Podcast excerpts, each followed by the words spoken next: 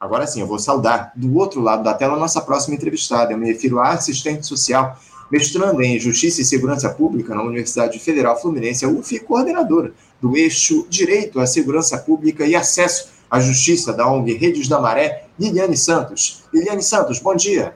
Bom dia, Anderson, tudo bem? Liliane, tudo bem, eu agradeço tudo, tudo indo, na verdade, né, Liliane? Eu quero agradecer a tua participação com a gente aqui no nosso programa, mas o tema que nós vamos tratar aqui no Faixa Livre, infelizmente, está longe de ser dos melhores. Porque entrando, saindo, Liliane, a rotina de vocês, moradores aí das favelas, é sempre a mesma, que é conviver com a violência, fomentada muitas vezes pelo Estado brasileiro, que invade esses espaços com seu braço armado, promovendo o terror. E o último episódio aí no Complexo da Maré se deu no dia de ontem, né, né Liliane? Na verdade, no início da madrugada de domingo para segunda-feira, quando homens do Batalhão de Operações Especiais da Polícia Militar, o BOP, invadiram ruas e vielas em mais uma operação que nós sabemos bem como se dá o final, né, Liliane, com sangue de pessoas sendo derramado. Um homem foi morto e um outro ficou ferido durante a ação nas favelas Nova Holanda e Parque União, que durou a manhã inteira por aí e levou medo às pessoas. Segundo a PM, duas pistolas e grande quantidade de drogas foram apreendidas com esse homem que ficou ferido. Eu tomei conhecimento, Liane, inclusive, do relato de uma mulher que ficou sob a mira de um fuzil, sendo ameaçada, segundo ela, por um policial que dizia que mataria as crianças, enfim, ressaltando que sabia quem ela era. Fato é que essa mulher ela teria se trancado durante a madrugada em uma unidade da clínica da família com as tais crianças. É algo absolutamente inimaginável, Liliane. E eu queria que você, por favor, detalhasse aqui para os nossos espectadores como é que se deu a ação da polícia dessa vez, na madrugada de domingo para segunda. Qual foi o saldo deixado para a população da Maré, Liliane, dessa ação dos policiais militares? Bom, Anderson, é, por volta da meia-noite e trinta, a gente começou a receber os primeiros vídeos, primeiros relatos dos moradores, né, é, pedindo ajuda, porque é, um caveirão havia adentrado é, a favela pela Avenida Brasil e um outro pelo portão traseiro de acesso à linha vermelha, né?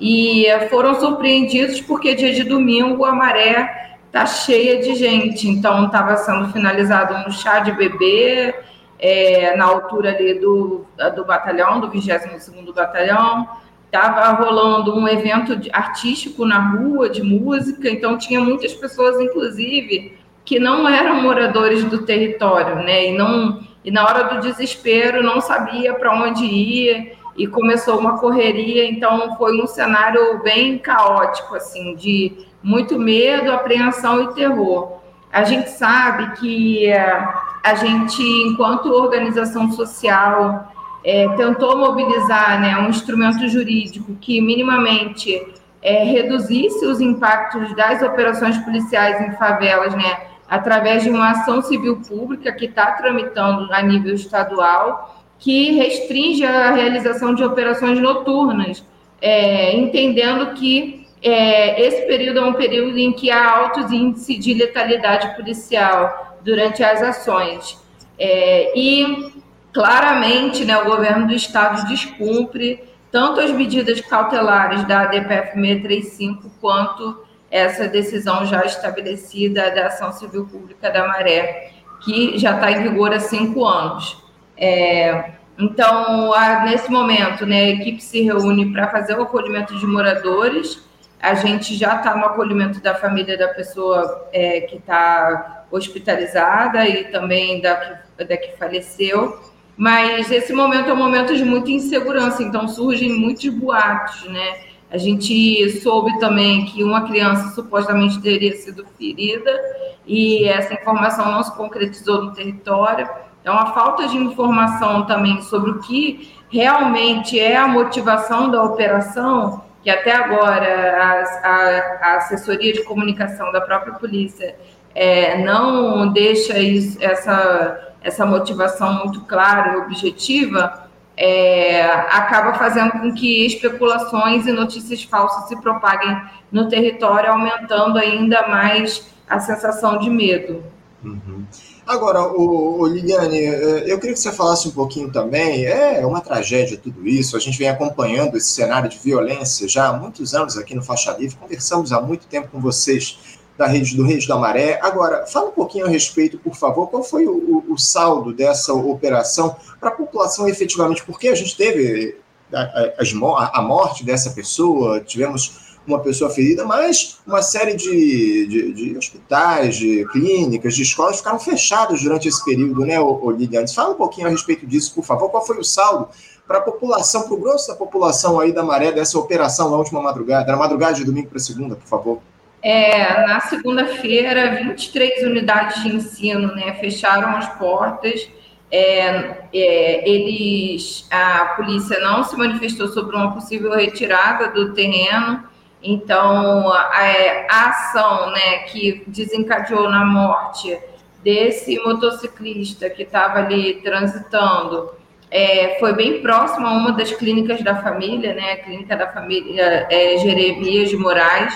Então, muitas pessoas se abrigaram, inclusive, dentro da clínica da família, mesmo não sendo o horário de funcionamento, em decorrência das, da, do tiroteio que é, é, foi desencadeado na hora. Então, é, o, nos relatos dos moradores, eles afirmam é, que a ação foi realmente muito truculenta, com é, gás de pimenta, com bombas de efeito, enfim. E que a dispersão foi desesperadora nesse sentido. As pessoas não sabiam o que estava acontecendo e começaram a correr desesperadas. Uhum.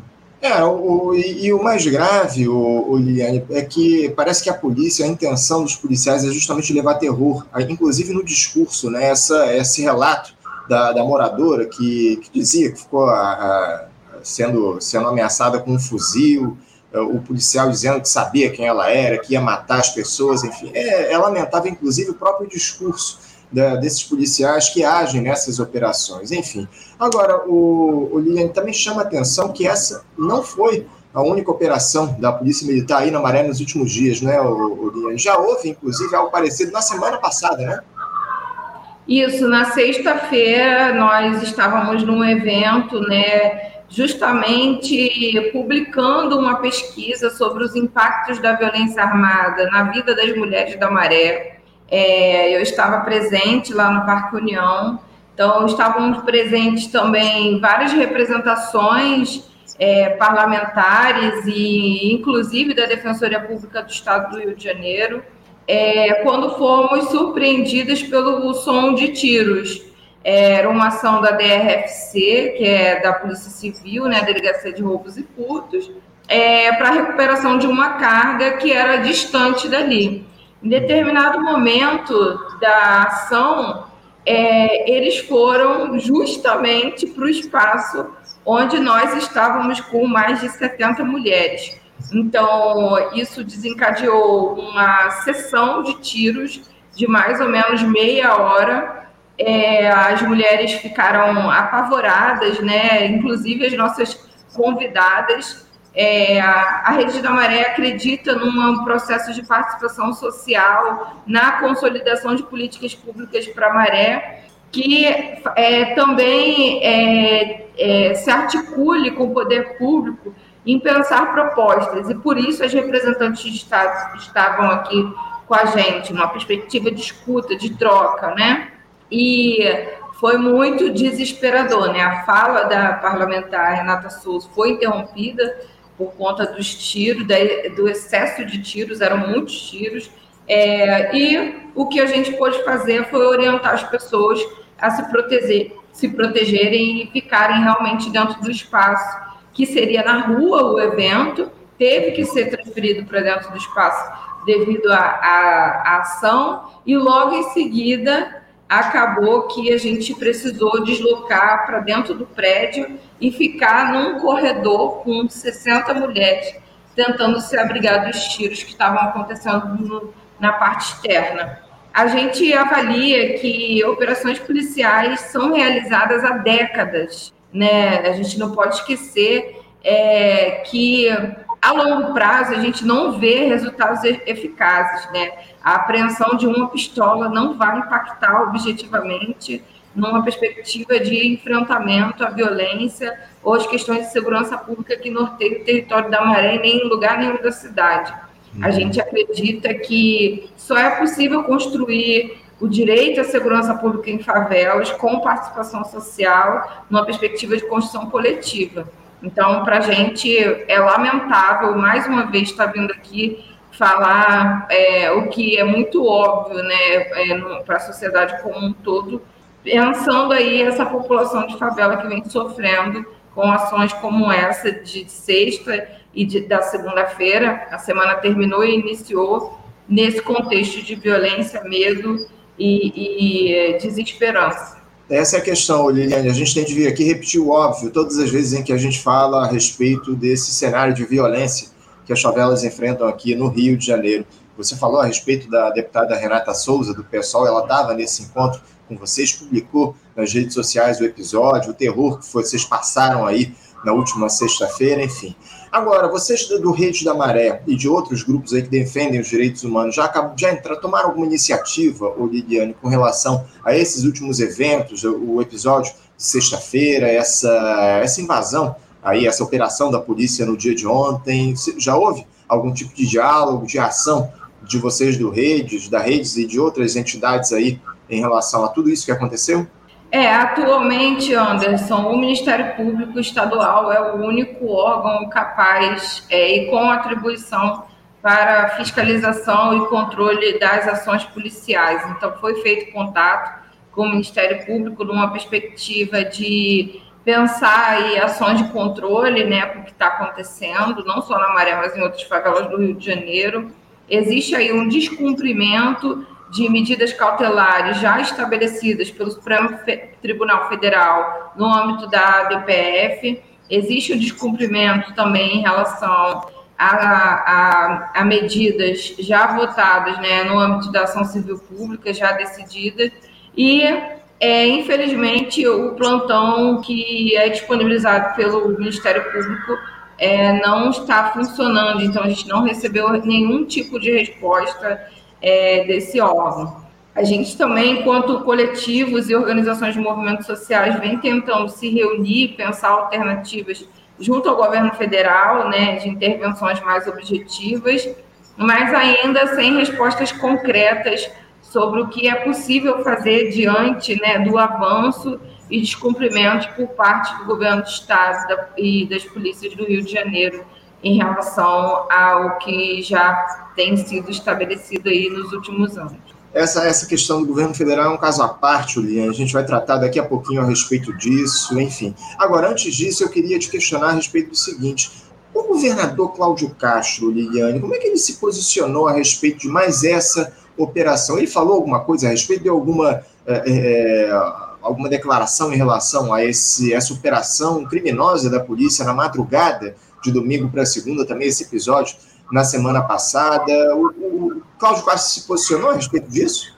É, até o momento não houve nenhum pronunciamento é, por parte do governador em relação aos episódios que aconteceram nem sexta e nem na segunda-feira. E o Supremo Tribunal Federal, Liliane, por que, que ele não se coloca em relação a esse, esse descumprimento da ADPF pelo governo aqui do Rio de Janeiro? Não há nenhum tipo de sanção estabelecida ao Cláudio Castro nesse tipo de episódio, enfim, e, e me surpreende muito, Liliane, justamente isso. Essa imobilidade do Supremo Tribunal Federal, essa paralisia no sentido de cobrar do governador do Rio de Janeiro o cumprimento da DPF das favelas, né? Sim, a nós também é bem surpreendente. A gente, enquanto organização da sociedade civil, vem tentando participar efetivamente né, dos processos e movimentações da DPF, numa perspectiva de esperança mesmo que o plano de redução da letalidade para o Rio de Janeiro funcione. Mas há uma resistência aí na implementação de algumas decisões né, por parte do governador e, de alguma maneira, é, o CNJ vem se organizando a partir de alguns grupos e vem propondo, propondo notas técnicas né, que subsidia decisão, as decisões dos ministros, mas Enquanto isso, a, a favela vai continuar, né, tem continuado sofrendo é, com essas ações e morrendo também. É muito triste tudo isso, Liliane, que vocês têm passado aí na Maré, em outras favelas aqui do Rio de Janeiro. A gente conversa com uma série de organizações que defendem os direitos das pessoas das favelas, dos moradores que residem nessas regiões periféricas, enfim. Uh, agora, a pergunta que fica, ô Liliane, que eu queria avançar um pouco mais nessa questão, foi um tema que a gente já, já trouxe aqui, de respeito a esse, a esse governo federal, o governo Lula, se tem se posicionado em relação a essa continuidade da violência nas favelas aqui do Rio de Janeiro. Ah, já houve uma ação prática do governo federal no sentido de cobrar as autoridades do Estado, especialmente o governador Cláudio Castro, para parar com essa política de segurança pública focada na estratégia do tiro na cabecinha. Será que a gente vai ficar só nos discursos ou algo está sendo feito de fato nesse sentido, Liane? Porque a gente teve aí é, é, Ministério da, da, dos Direitos Humanos, tivemos aí a, a Aniele assumindo uma, essa, essa pasta aí no governo Lula. Como é que você observa a atuação prática do governo federal no sentido de cobrar os esta o Estado do Rio de Janeiro em relação a esse morticínio que ainda continua acontecendo nas favelas e também de tomar iniciativas no sentido de, de proibir que esse tipo de ação aconteça aqui no Estado? Bom, Anderson, a gente tem muitas é, perspectivas né, de aproximação. É, na, no mês passado, nós recebemos aqui na Maré mesmo o ministro Flávio Dino, do Ministério da Justiça, é, que se mostrou muito aberto ao diálogo, né? Então, depois de quatro anos de desmobilização de espaços de participação social, a gente é, poder dialogar tem sido para a gente uma oportunidade muito significativa. É, então, o governo federal, de alguma maneira, tanto o Ministério da Justiça quanto o Ministério de Igualdade Racial, o Ministério dos Direitos Humanos, tem se colocado à disposição tem feito uma aproximação para tentar recuperar o que foi desconstruído aí ao longo desses quatro anos. Então, a ideia de recuperar o CONASP, né, que é o Conselho Nacional de Segurança Pública, já é um grande passo. É, e, na verdade, cavar aí né, propostas e novas alternativas para o debate da segurança pública no âmbito mais abrangente, que é o âmbito nacional, né?